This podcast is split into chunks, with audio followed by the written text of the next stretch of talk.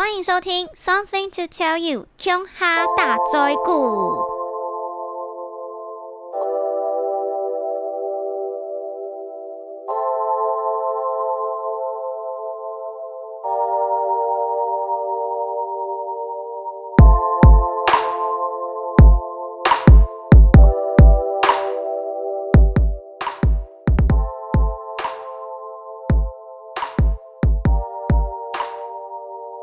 Hello，大家好，我是乔拉拉，欢迎回到我的 Podcast。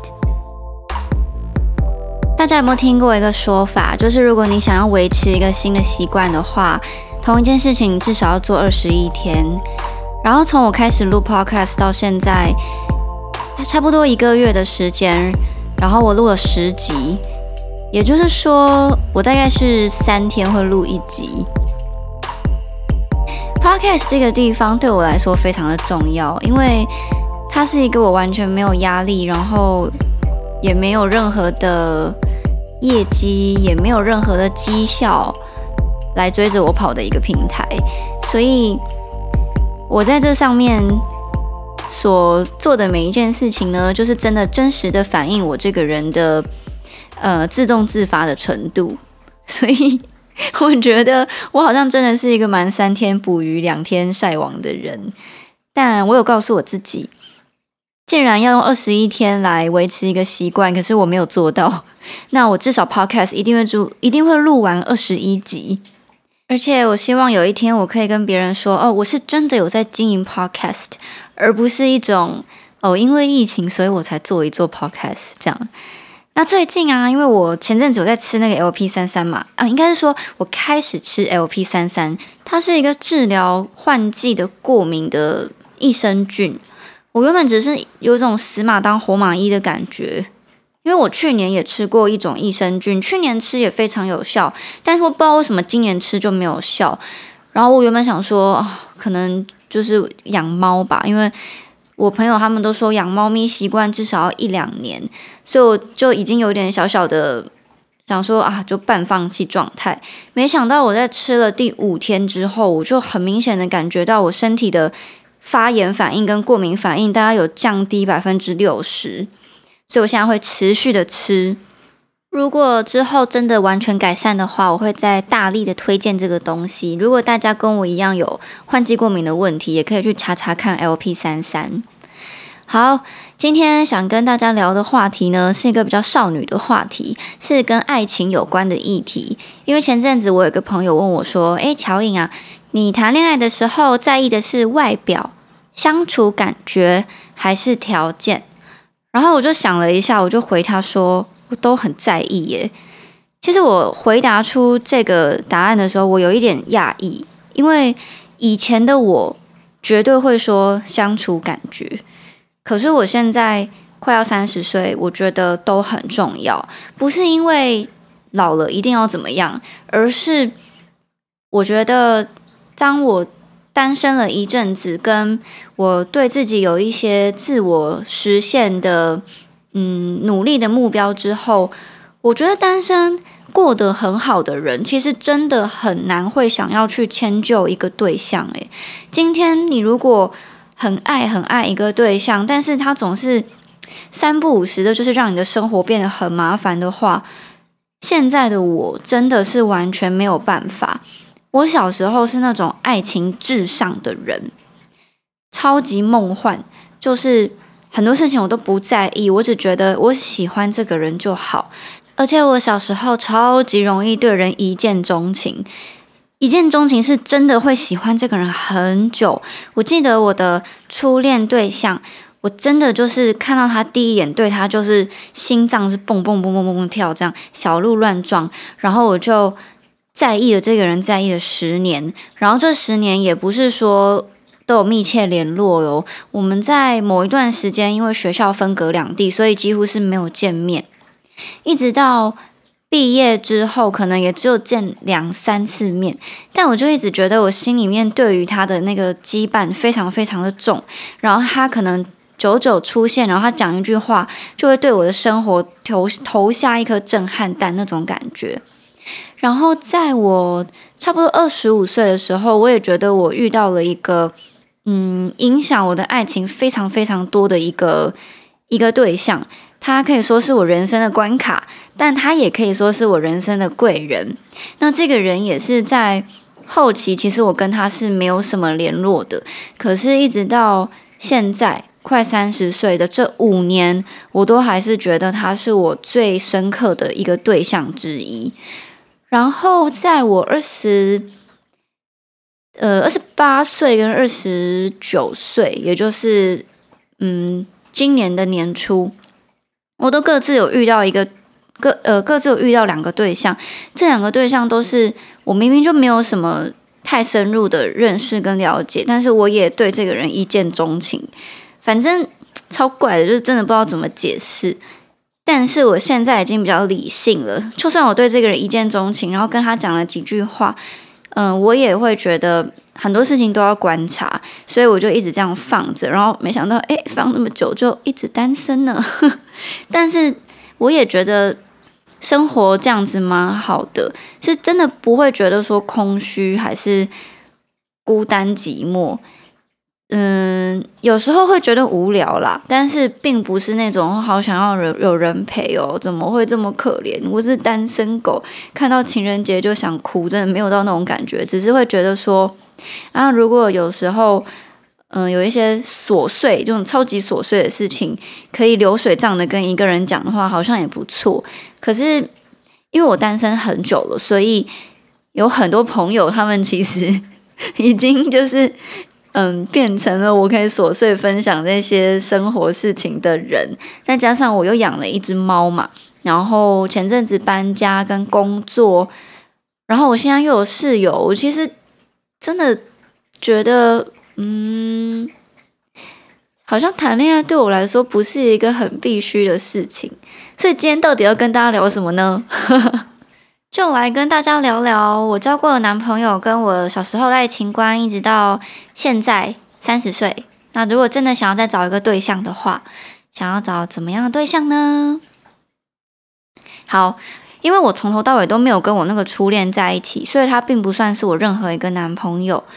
我从我开始觉得比较嗯正式可以列入男朋友的开始来分享好了。嗯，首先第一个就是在我十八岁、十九岁那时候刚上台艺大，然后认识了一个透过朋友认识的一个校外的男生。然后那个男生呢，他我我算是蛮幸运的，就是。只是透过朋友介绍，然后就遇到了一个跟我很合的人，然后我们的关系，我现在回想起来，我真的觉得很棒。就是我们有不同的兴趣，但是这两个兴趣看起来虽然不在同一个领域，可是却又有一点重叠。就是他是做设计的，然后我那时候是就是读戏剧系嘛，所以也是表演。那同样就是都要。去注意一些美学啊，跟蛮蛮需要有一些自己的创意发挥的领域，所以我们常常就会一起去看展览啊，然后呃也会一起讨论，比如说他的作品或是我的作品这样。那我们的三观也都很合，我们是那种生活再怎么穷困，或者是工作再怎么多，我们一定要花时间出来放空跟。花时间出来吃点好吃的东西的人，那以家境来说，他家是比我家好很多，所以其实蛮长一段时间都是他会 cover 我，但是不是完全的 cover，可能就是呃他负六我负四这样子。然后他也是一个脾气很好的人。那我后来因为一些私人的原因跟他分开，可是其实我自己是觉得。如果说这个对象是在我现在遇到的话，我蛮有可能会把他列入结婚对象的考量。我觉得真的是蛮适合的。可是小时候就是有小时候的关卡过不去。那至于这个人的外表，他是属于呃黑黑高高壮壮的，然后他的长相是单眼皮，所以会有一些人觉得他有一点韩系。可是他并不是花美男型的，他就只是长得看起来比较。北边的人这样子，然后他的穿着打扮就是属于比较轻松美式的那一种打扮，所以嗯，我现在想起来真的是觉得很多都很符合我喜欢的对象，因为我个人不太喜欢长太帅或者太精致的男生，因为我已经不是一个很精致的女生。如果他很精致的话，我会觉得压力蛮大的。好，之后呢，我有在交往一个对象，但我不太想讲他，因为就是在一起的时间很短，然后我一下就觉得我们好不适合，然后就分开了，所以。我没有把它写在我这一次要分享的清单里。我下一个对象呢，他是一个独立乐团的鼓手。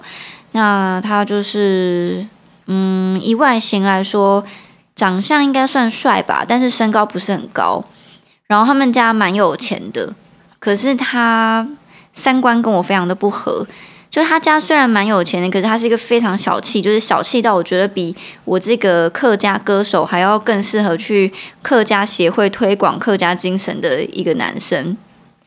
他的那个程度真的是我觉得很巅峰，就是因为我很爱去咖啡厅吃东西嘛，然后他每一次跟我去咖啡厅吃东西，然后他看到我会点甜点，他就会生气，然后他就跟我说。你知道吗？我真的觉得你这样吃东西很浪费。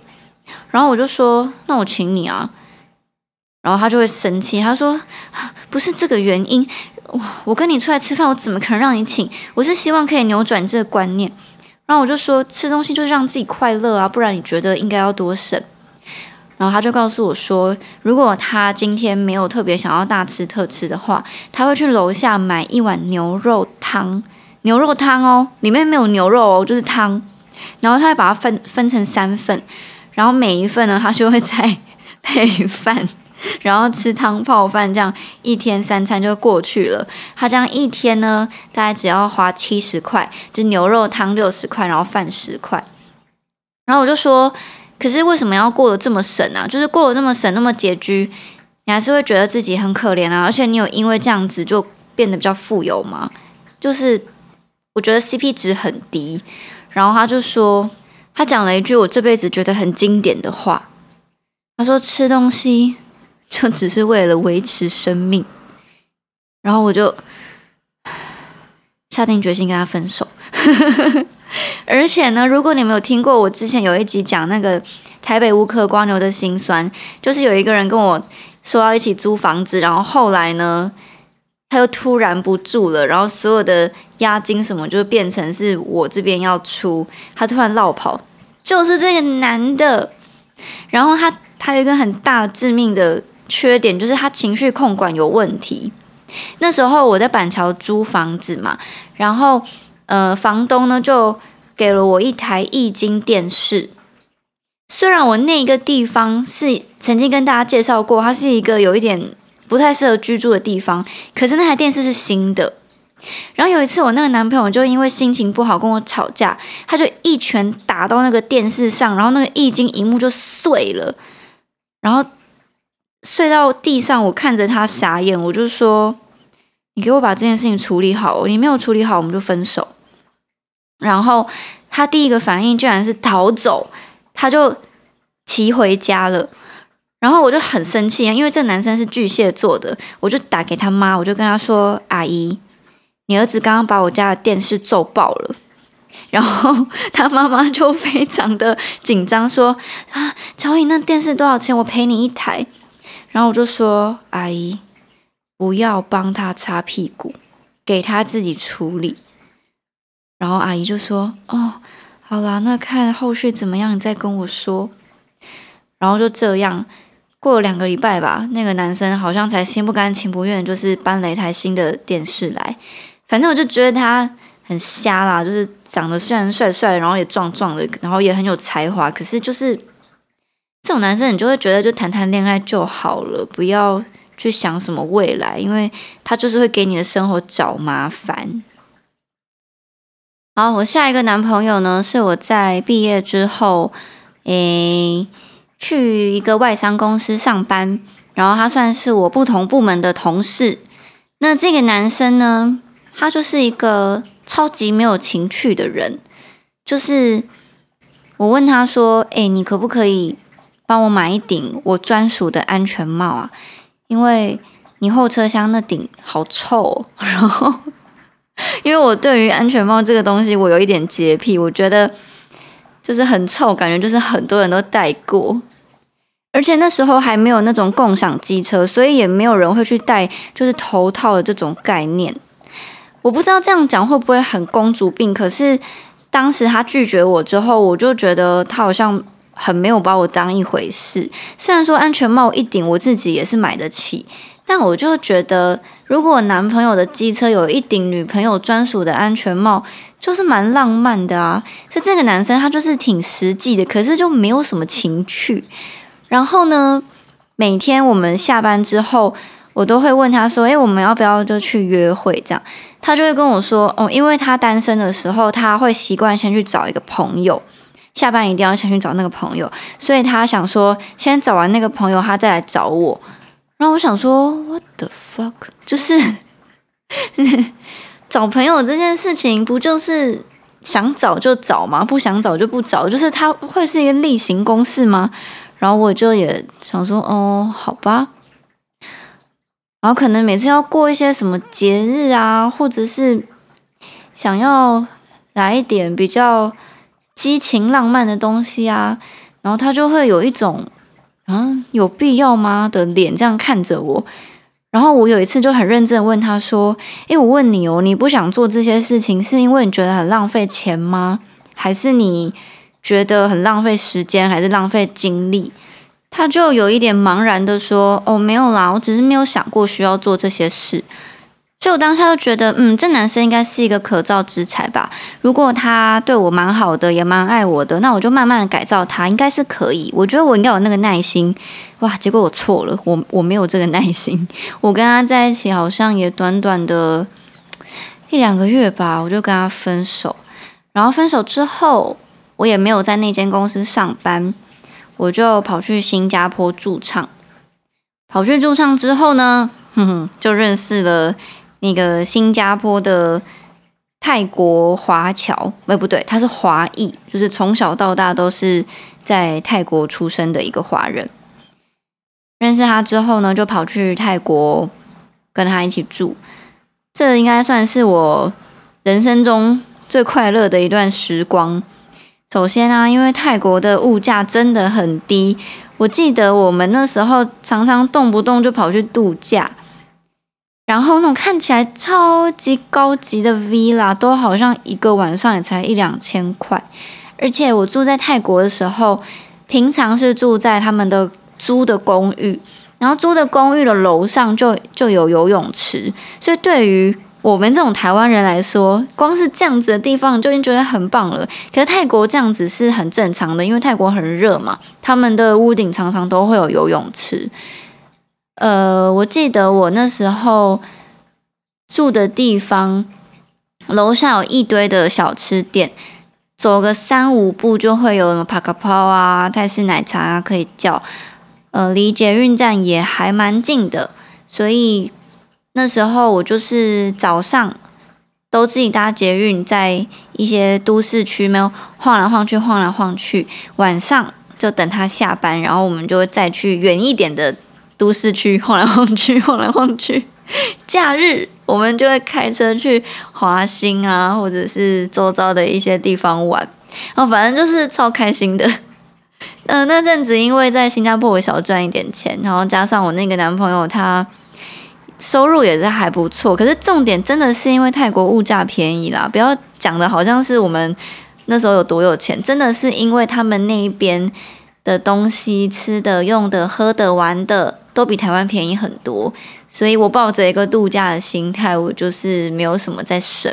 而且我那个男朋友啊，他那时候好像才二十六岁、二十七岁，他在泰国就已经买了两间公寓，然后两间公寓看起来都很不错。然后他本身是建筑师嘛，所以呃，他也就是格局什么都挑的很好。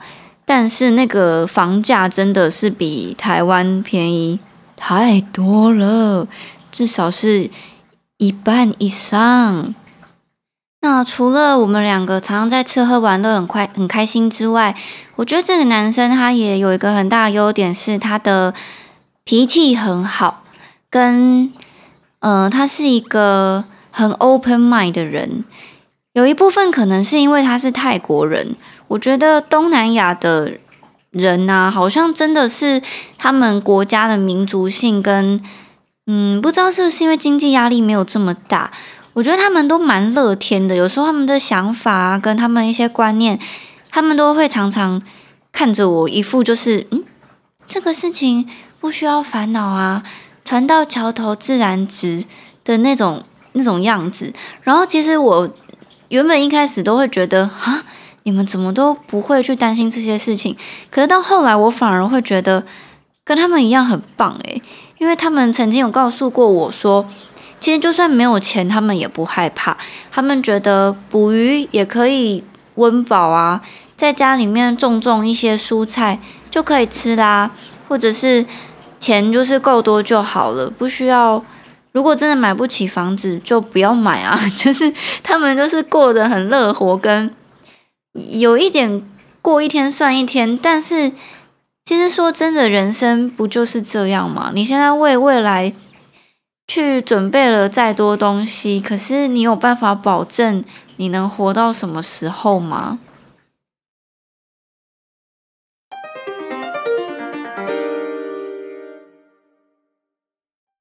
乔拉拉的课语小教室又来了。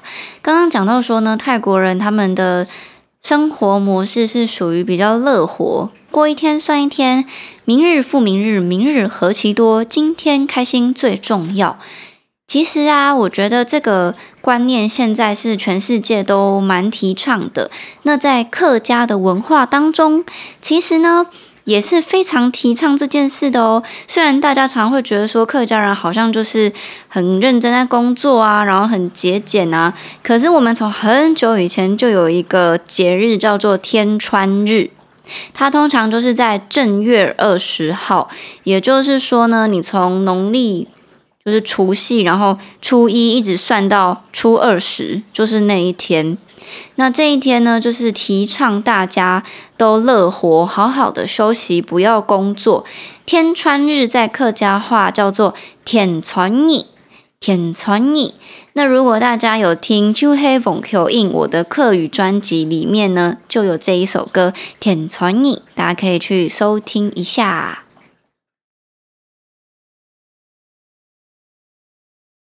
好了，讲一堆泰国人的好之后，为什么最后还是跟他分手嘞？因为啊，他们的社会实在是太保守了。他们一直觉得女生差不多毕业就可以结婚，然后男生也是最好在二十六七岁就要成家立业。可是，我觉得对于我来说，无论是不是。跟泰国人在一起，我都觉得毕业后结婚这个年龄实在是太早了。女生还是要有一些自己的工作，跟对于自己理想的一些追求。嗯，我不能确定说他们的这样子观念是不是因为觉得女生就是赶快嫁人就好。因为我看他们泰国也有很多人的工作事业是发展的很成功的，但是。在我那个男朋友家，我看到我男朋友的弟媳，真的就是每天都在打扫啊，然后煮饭啊，然后被婆婆使唤。所以我个人觉得这有可能是比较传统的华人观念。那我觉得再加上我自己又不太会讲泰文，然后对那边也算是有点人生地不熟的。一嫁过去，可能真的是完全没朋友、没亲人。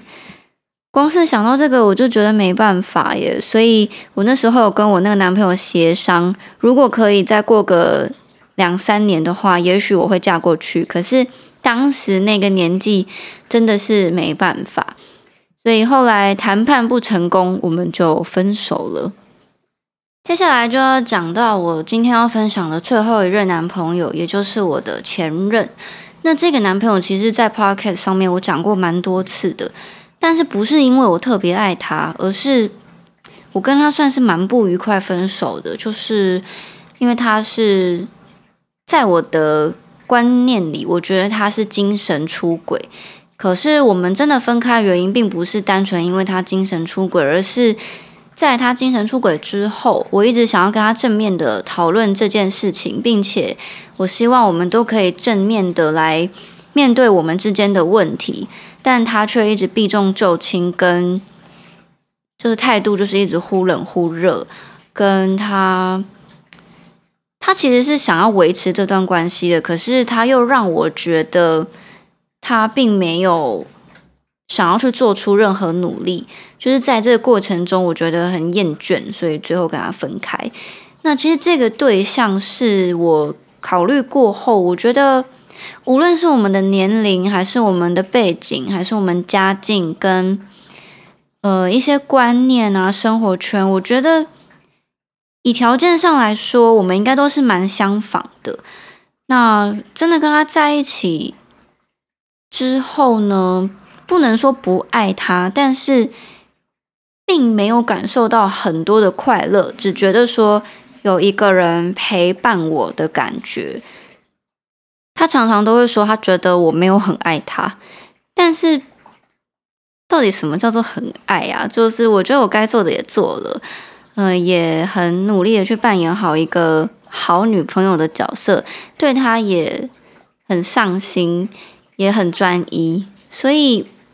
嗯，我觉得这个就是频率不对吧？我就完全不知道要怎么去解释，可能就我怎么做，他都觉得我不够好，然后他也没有办法达到我想要的状态，所以后来就跟他有一点小不愉快的分开。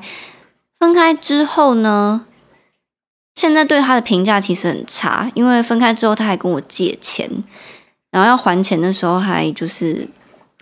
拖拖拉拉，用一些烂理由啦，反正，呃，这个对象，我真的不知道该怎么讲诶，就是以条件上来说，的确是不错啊，也蛮适合我的啊，然后人也就是干干净净、高高的，所以回到一开始我朋友问我的那个问题，觉得相处的感觉、外表跟条件，我在意哪一个？我都在意，可是我觉得这些条件也不代表什么，有可能在一起之后还是会有一好没两好，你就会看到一些别的东西，你觉得不适合，然后就分开。嗯，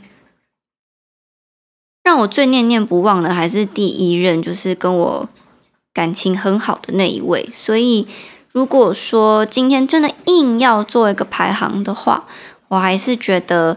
相处起来是最重要的，它才是可以维持长久的的一个元素。可是我不是故意想要去筛选，但是其实下意识真的会把外形跟条件也都放进去。我今天如果遇到一个我靠超有钱的人，我也不会跟他在一起啊，因为我就会觉得这个世界差太多。或者是我有讲，我也不想跟一个长得太帅、太精致，然后每天出门要一直打扮，然后我要陪他去逛街买衣服的男生在一起，我也觉得很累。所以，我只能说这个问题，事实上对我来说也没什么标准答案。但是到了三十岁，的确会下意识的把所有的东西都考虑进去。那原因也不是想要太过的挑剔，就是。只是领悟到了一件事情：如果并没有遇到真的对的那个人，就把自己过好，然后让自己的价值跟能力都提升。我觉得只有这个方式，才可以离你最理想的那个对象越来越近，越来越近。呃祝福大家都能够遇到自己适合的对象，也希望有情人终成眷属喽！拜拜。